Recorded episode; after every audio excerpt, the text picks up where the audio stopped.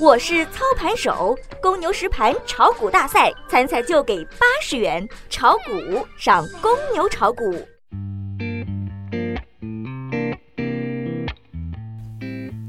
各位听众朋友们，大家好，这里依然是古往今来，我是小苏。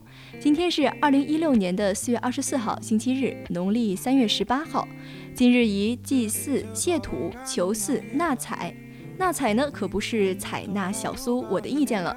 纳采呢，就是男有情，女有意，男方找个媒婆去女方家里提亲。今日祭出火嫁娶，那那些浓情蜜意的情侣们，可千万别找今天把证给领了。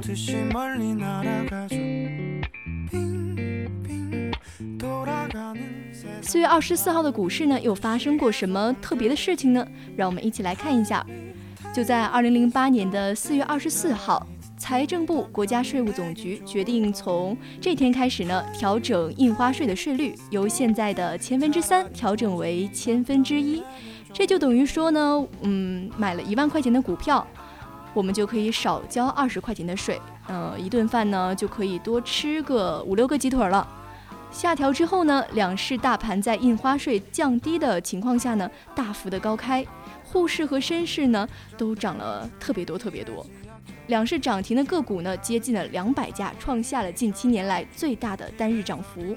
小苏呢也听说过这么一件事儿，话说呢，在二零一三年五月三十号的一个月黑风高的晚上，国家总局突然宣布，从第二天开始上调印花税至千分之三，股市第二天呢就全部的一直跌一直跌。这件事儿呢，就被股民朋友们形容为半夜鸡叫，够够大。此外呢，中国首届的钢铁产业电商大会也在一五年的四月二十四号在杭州举行了。在二十三号呢，钢铁板块就以百分之三点九七的涨幅领先所有的板块，to be number one。本次电商大会呢，是由中国钢铁现货网主办的。电商大会上就聊了聊这个钢铁电商的新理念，探讨了钢铁电商发展和企业转型升级的新路径。站在这个钢铁电商的风口浪尖上，小苏呢是感到了阵阵的寒意。为什么呢？因为钢铁侠正在以每秒钟一千公里的速度向小苏靠近呢。今天的节目就到这儿要结束了。那么从下周一开始呢，大家也可以从我们的午评和收评中听到小苏我的声音了。如果你们有什么好玩的、有趣的事情，都可以跟我们留言投稿。我希望看到你的信息哦。我们下期节目再见。